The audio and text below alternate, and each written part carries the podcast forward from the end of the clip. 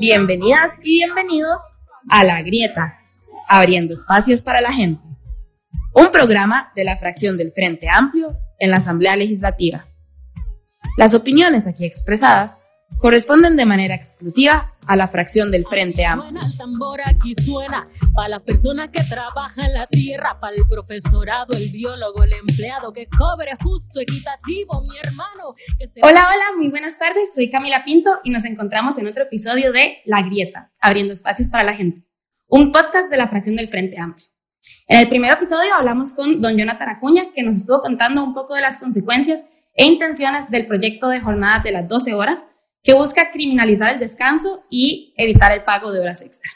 En el segundo episodio estuvimos con el diputado Ariel Robles hablando del proyecto y el estatus del proyecto de riqueza tunera. Y hoy nos encontramos con el diputado Antonio Ortega, encargado de la Comisión de Guanacaste, y su jefe de despacho, Antonio Trejos, para hablar un poco de la anexión del partido de Nicoya y lo que nos espera en Guanacaste en la sesión solemne. Muchas gracias por estar aquí. Muchas gracias, Camilo. Un gusto y un saludo a todas las personas que nos están viendo en tiempo real y que nos escucharán en el podcast en la eternidad. Bueno, buenos días. Muchísimas gracias por la invitación y, y felicidades eh, desde este momento a todos los pobladores y pobladoras de, de la provincia de, de Guanacaste Así eh, es. por, su, por su celebración, la efeméride nacional de la anexión. Contanos un poco del contexto histórico en el que se enmarca. El partido de Nicoya eh, surgió en 1824, eh, es decir, hace casi 200 años, en que los pobladores eh, de, los municipios de Nicoya, Santa Cruz y Liberia eh, concurrieron a las urnas para mostrar su, voluntad de unirse, de unirse a Costa Rica como, como partido de Nicoya, que es lo que dio pie a la provincia de Guanacaste. Y es, es fundamental no solo por el hecho de que se unieran, sino que se trató de un, de un movimiento democrático. Es decir, fueron las personas, eh, los pobladores, los campesinos, eh, las cabezas de familia de a pie que tomaron la decisión de, de- de dirigir el futuro de sus pueblos y hacerlo de la mano de Costa Rica. Así que hoy estamos recordando no solo la anexión de Guanacaste, la anexión del partido de Nicoya, sino que estamos recordando la importancia de la democracia como un mecanismo para dirigir nuestras vidas en el país. 25 de julio, en una semana, el próximo lunes. Y hace poco andaban por Guanacaste. Antonio, ¿cómo les fue?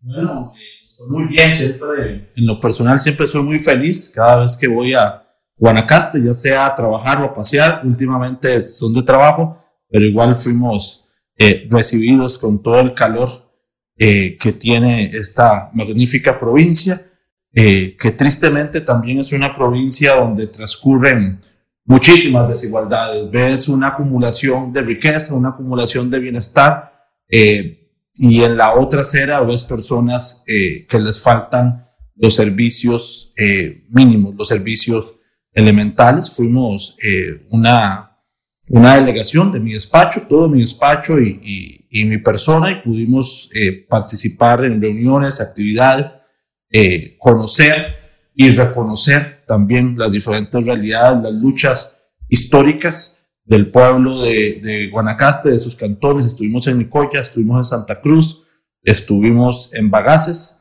y estuvimos en Liberia. Guanacaste es una de las tres provincias más empobrecidas del país en estos momentos. Eh, y contanos un poco cómo va la Comisión de Guanacaste, cómo se está moviendo, cuáles son los proyectos que se están discutiendo y cuáles son nuestros planes como fracción. Bueno, eh, estamos en un periodo de audiencias. Estuvimos recibiendo autoridades del MAC y personas del el MOP y el CONAVI para ver lo referente a tanto el tema de las rutas nacionales, el tema de puentes, el tema de infraestructura, entre ellos también el tema del aeropuerto. Y eh, estamos en un periodo de audiencia. Hoy casualmente se va, a re- se va a recibir al presidente ejecutivo de la IA, a don Roberto Guzmán y a la viceministra de Infraestructura de la directora, de la, direc- la directora ejecutiva de CONAVI. Eh, y además de eso, eh, también estamos trabajando proyectos de ley eh, referentes al tema de la provincia.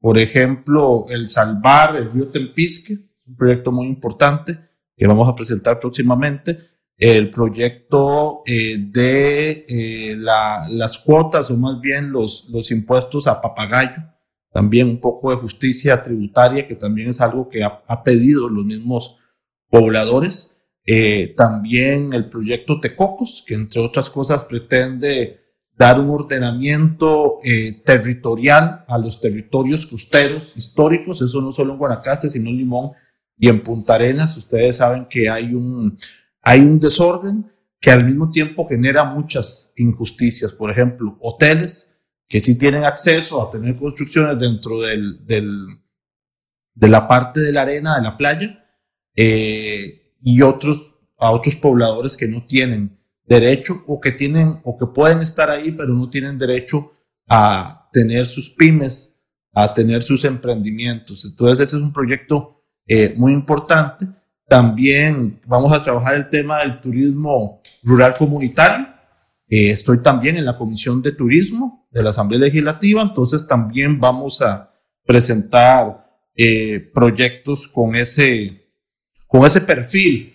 Eh, y esto sin, sin, sin interés de, digamos, polarizar, ni mucho menos, eh, creemos que el sector del turismo rural comunitario, no solo en Guanacaste, sino en todo Costa Rica, ha estado relegado.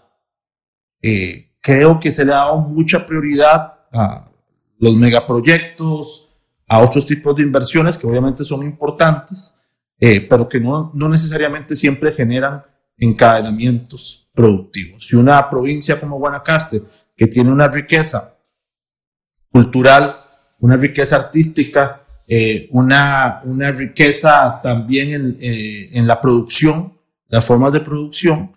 Eh, creemos que muchas veces el, la focalización del turismo es solo hacia, hacia un modo de desarrollo, que es el de los hoteles, megahoteles. No, no, estamos, no, se, no se visitan los sitios históricos, no se habla con las mujeres del maíz, con las personas de Guaitil que hacen esta, esta, esta artesanía con barro, un, un ejemplo milenario que ha pasado de generación en generación. A eso también las diferentes comidas tradicionales. Entonces creemos que el turismo rural comunitario eh, traería o va a traer su desarrollo eh, justicia, justicia económica y también justicia eh, con nuestros ancestros y con nuestra historia. Y este tema del turismo va directamente relacionado al problema de agua, que es algo recurrente también en la provincia de Guanacaste. Contanos un poco más del proyecto del Tempisque. Bueno, con respecto al proyecto eh, del Tempisque, eh, nos decían, ese es un proyecto que se había presentado en, en la fracción del 2014-2018, la fracción Frente Amplista, y que entre otras cosas es un proyecto estratégico. ¿Por qué? Porque el río Tempisque se está secando, porque el río Tempisque se está saliendo, porque el río Tempisque es fundamental para el desarrollo de la provincia. Entonces nos contaban en unas reuniones que tuvimos el, el fin de semana antepasado, de que muchos eh, sectores políticos eh, que tal vez y, comercial, y comerciales, empresariales que no veían con tanta eh, prioridad este proyecto ahora por un asunto de sobrevivencia o de viabilidad de sus propios proyectos y sus propias economías, lo están viendo como una necesidad. El, el proyecto eh, lo que trata de hacer es un ordenamiento y un manejo integral de la cuenca del, del río Tempisque y creemos que habría muy buen ambiente porque eh, sin duda, como, como les estaba señalando, hay un tema de, de desarrollo y de sobrevivencia de la propia provincia. También hay otros temas que, que, les queremos prestar atención, por ejemplo, tema de los incendios forestales en un contexto de cambio climático, en un contexto de quemas ilegales. Eh, la provincia ha sufrido muchísimo el tema eh, de los incendios y pues bueno, también está toda la otra parte relacionada con las energías limpias, eh, con el desarrollo alrededor de estas energías limpias y cómo una institución como el ICE Yo soy de Cartago, soy de Paraíso de Cartago y me consta eh, cómo existieron comunidades o distritos que se formaron alrededor de los modelos de desarrollo del ICE, por ende de las políticas de Estado de cada periodo de Costa Rica y en Guanacaste también te encontrás eso.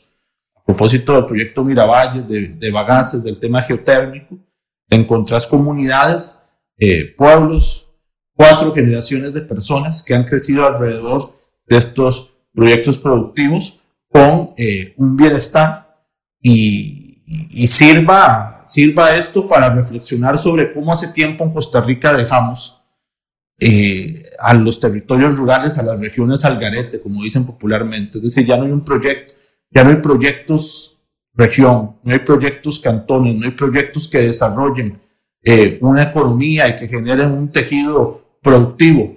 Eh, y desde el Frente Amplio, actualmente en, en, en el tema que, que, no, estamos abordando hoy, la provincia de Guanacaste, nos interesa mucho eso, pero obviamente es un tema que llamará a, que, que urge en todas las provincias delinear, delinear los tipos de desarrollo que queremos, porque lo que estamos convirtiendo lamentablemente eh, a las zonas rurales es a eh, cantones dormitorio, cantones de paso o lugares donde las personas jóvenes, jóvenes tienen que salir y muchas veces no regresan a vivir porque tienen que trabajar fuera del gran área metropolitana. Si a eso se le suma el narcotráfico, si a eso se le suma la violencia, si a eso se le suma eh, otros males que también eh, golpean con mayor dureza a la ruralidad, eh, el tema es de emergencia nacional.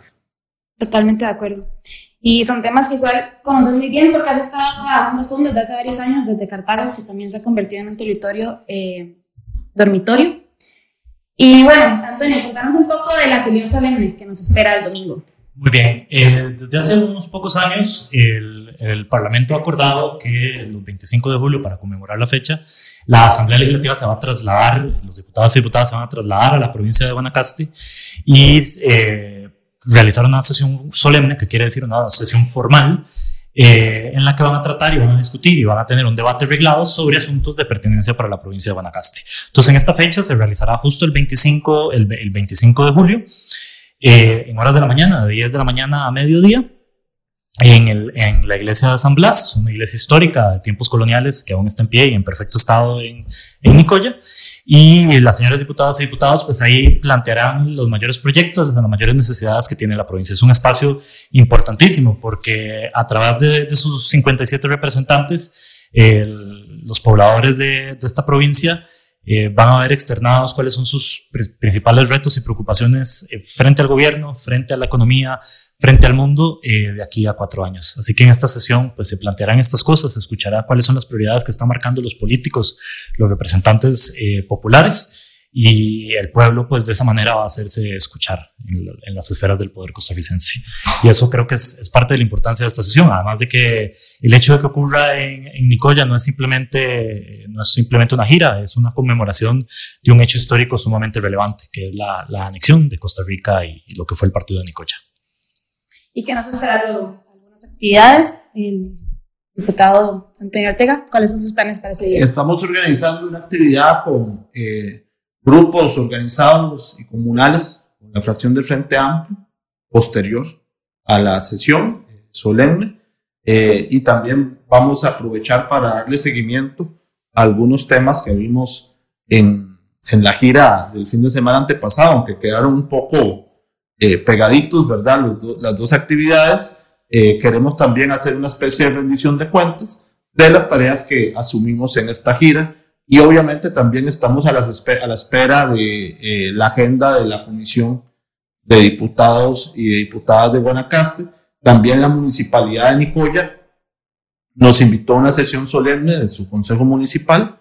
Y pues bueno, estamos, eh, como quien dicen, están en, ple están en pleno desarrollo los acontecimientos de, del calendario, ¿verdad? Que vamos a construir, pero obviamente muy contento y en mi caso muy afortunado porque en menos de tres, en, en, tres fines de semana fui dos, voy a ir dos a Guanacaste. Y es hermoso ir a Guanacaste, a nosotros nos encanta, definitivamente tierra de luchas y esperanza. Sí. No sé si quieren agregar algo más, algún otro proyecto, eh, postura importante. No, decirles al pueblo de Guanacaste, a esa provincia que tanto nos ha dado, que nos sigue dando, que ha enriquecido en todos los sentidos a Costa Rica, eh, decirles que de, parte de la fracción del Frente Amplio y nuestro partido eh, ha sido constante eh, las luchas que hemos tenido, el deseo de prosperidad, pero el deseo también de justicia en, este, en esta gran provincia y, decirles, como decimos, que tenemos un pie en la asamblea y el otro pie también lo tenemos en Guanacaste. Entonces nos vemos y nuestro despacho, nuestra fracción está de puertas abiertas a la provincia y a todas sus luchas. Antonio Trejos, jefe de despacho, ¿a usted le gustaría decir alguna conclusión? ¿Otro dato interesante de Guanacaste? Pues quisiera nada más terminar con una voz de alerta y es, y es justamente replicar el tema de los incendios forestales. Este año eh, se, triplicaron la cantidad de incendios forestales que hasta la fecha hemos tenido frente al año pasado. Es decir, por cada incendio forestal que hubo en el 2021, este año estamos teniendo tres. Y la mayoría de esos incendios ocurren en Guanacaste y son intencionales. Malas prácticas de siembra, pésimas condiciones de control, eh, parques nacionales y zonas de conservación que están siendo eh, destruidas, lo que implica además una amenaza a formas de vida, una amenaza a la economía de subsistencia, a la economía del turismo ecológico y pone en riesgo vidas humanas. Un helicóptero, una hora de un helicóptero regando agua para atender uno de estos, de estos eventos eh, forestales cuesta al menos 3 mil dólares cada hora que un, helicóptero esté tratando de rescatar a una comunidad en, en llamas. Y Guanacaste es la, la, provincia más golpeada en este momento por, por, por estos incendios, sumado al, al, a la mala repartición del agua, que en este país pues tenemos una riqueza mucho más valiosa que el oro, que es el agua, pero está mal repartida y centenares de comunidades en, en Guanacaste están sin agua, eh, los bosques se están quemando y tenemos que actuar para no solo para atacar y, y apagar estos incendios, sino para prevenirlos y que no, no se estén eh, triplicando cada año. ¿Cómo lo hacemos? ¿Cómo prevenimos?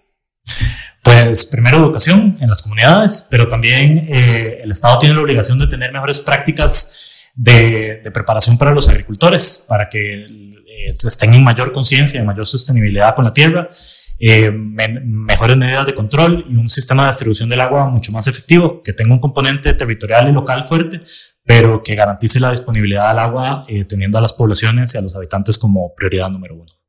Y otro tema que tiene que ver relacionado con las políticas ante el cambio climático, ¿verdad? Que si bien es cierto, Costa Rica eh, no es el principal responsable, ni mucho menos, eh, tenemos una voz fuerte en lo que llaman el concierto de las naciones, tenemos una responsabilidad y también tenemos un derecho ganado en temas ambientales.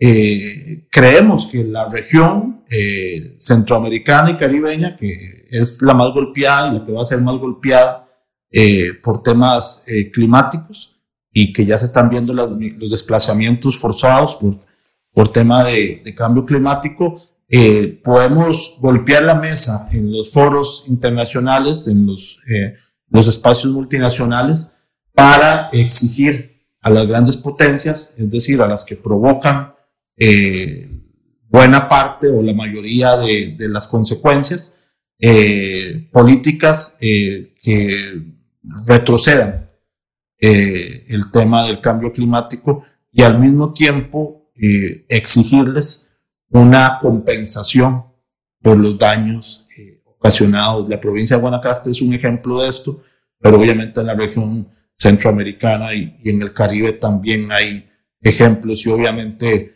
eh, el cambio climático y sus consecuencias golpea más fuerte a los que ya han sido golpeados. Eso ejemplo en Centroamérica, ejemplo en Caribe, pero a lo interno de nuestros países también golpea con más fuerte, con más fuerza a las zonas costeras, a las zonas rurales. Entonces, es un tema de justicia porque inclusive el cambio climático también eh, es desigual con respecto a sus consecuencias. Y, a propósito de la desigualdad, que fue un tema con el que entramos de la provincia de Guanacaste, tampoco es casualidad que, como dice Antonio sea la provincia donde más eh, incendios forestales se genera, donde más impacto eh, se tiene con respecto a, a, al, al, tema del cambio climático. Y eso también es un tema país y es, debería ser un tema regional. También trataremos al señor presidente de la República y a los ministros de externarles que Costa Rica tiene la,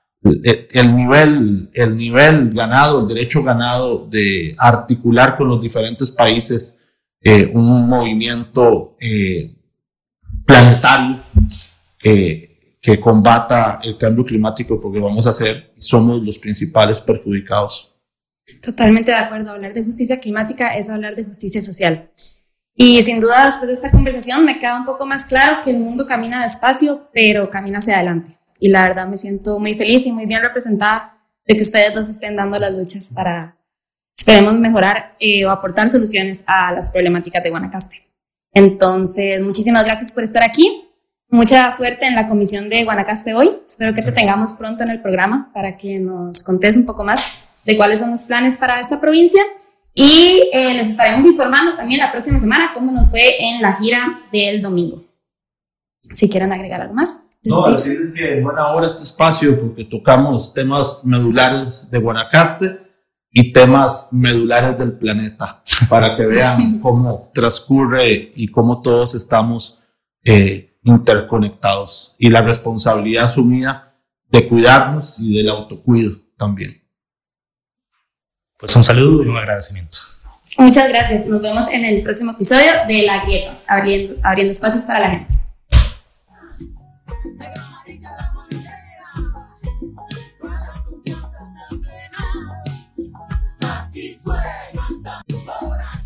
Esto fue La Grieta, abriendo espacios para la gente un programa de la fracción del Frente Amplio en la Asamblea Legislativa. Las opiniones aquí expresadas corresponden de manera exclusiva a la fracción del Frente Amplio. Hasta la próxima.